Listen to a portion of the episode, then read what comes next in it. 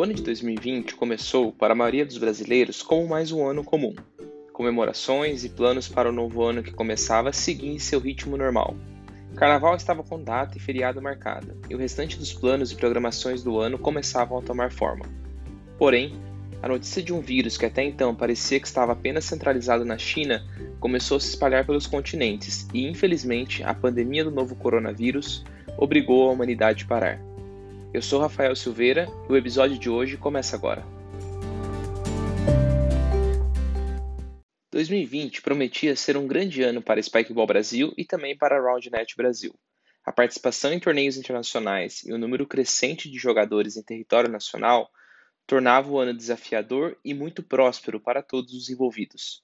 Em relação aos eventos, a pretensão era no mínimo repetir a quantidade de torneios realizados no ano anterior, e até mesmo aumentar a quantidade de disputas no ano.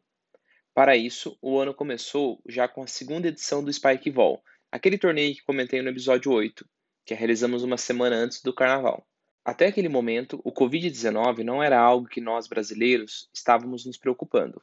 Passado o torneio Spike Vol, o plano era iniciar os trabalhos organizando o próximo torneio, que seria o Sul-Americano Etapa Brasil, onde contaríamos com a presença de jogadores do Chile, Peru e México, Inclusive, esses países já estavam confirmados e alguns jogadores com suas passagens compradas para o Brasil.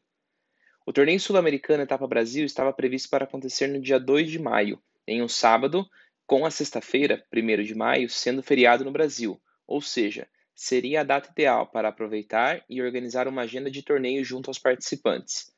O local e formato do torneio ainda estava em definição, quando então as notícias sobre o novo coronavírus começaram a fazer parte do nosso dia a dia e a probabilidade de realizar o torneio sul-americano se tornava cada vez menor.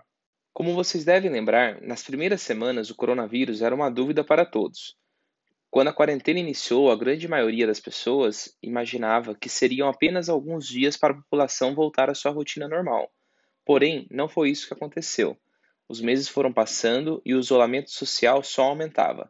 Até a primeira quinzena de abril, tínhamos uma pequena esperança de que mais algumas semanas tudo estaria resolvido e possivelmente poderíamos organizar o torneio. Infelizmente, foi uma triste ilusão. O coronavírus tomou proporções inimagináveis e os números de casos e mortes só aumentavam.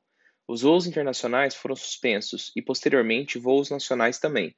Para nós, a única opção que restava era pensar na saúde e segurança de todos os atletas envolvidos, e assim tomamos a decisão de adiar o torneio sul-americano Etapa Brasil para o ano de 2021 pois assim teríamos certeza de que todos os países já restabeleceram suas rotas de voo e também garantindo a segurança dos atletas em solo brasileiro. O torneio sul-americano Etapa Brasil foi o primeiro que tivemos que agir em função da pandemia, mas todo o calendário da Spikeball Brasil teve que ser revisto. Em função do isolamento, os jogos semanais que ocorrem ao redor do Brasil foram suspensos para evitar aglomeração de pessoas, e toda a programação de torneios para 2020 foi adiada para o ano de 2021. O ano de 2020 também seria o ano em que teríamos o primeiro campeonato mundial de Roundnet. Ele estava com data marcada para setembro e aconteceria na Bélgica. A campanha e divulgação estava tão intensa que já tinham inscrições confirmadas no mínimo de uma dupla de todos os continentes. Ou seja, seria de fato um torneio de disputa em nível mundial e maior de todos os tempos. Mas, infelizmente, em uma decisão difícil, porém sábia e correta, fez com que o torneio também fosse adiado para 2021. O mesmo aconteceu com outras modalidades esportivas e também com grandes eventos, como por exemplo as Olimpíadas de Tóquio, que foram remarcadas para começar em julho de 2021. Sem dúvida nenhuma, 2020 não foi e nem está sendo o ano normal para ninguém. Foi um ano que trouxe sofrimento para muitos e que exigiu e segue exigindo adaptações em todos os sentidos para todos. Com certeza aprendemos muito e os impactos dessa pandemia trouxeram uma nova tendência e uma nova realidade para toda a sociedade.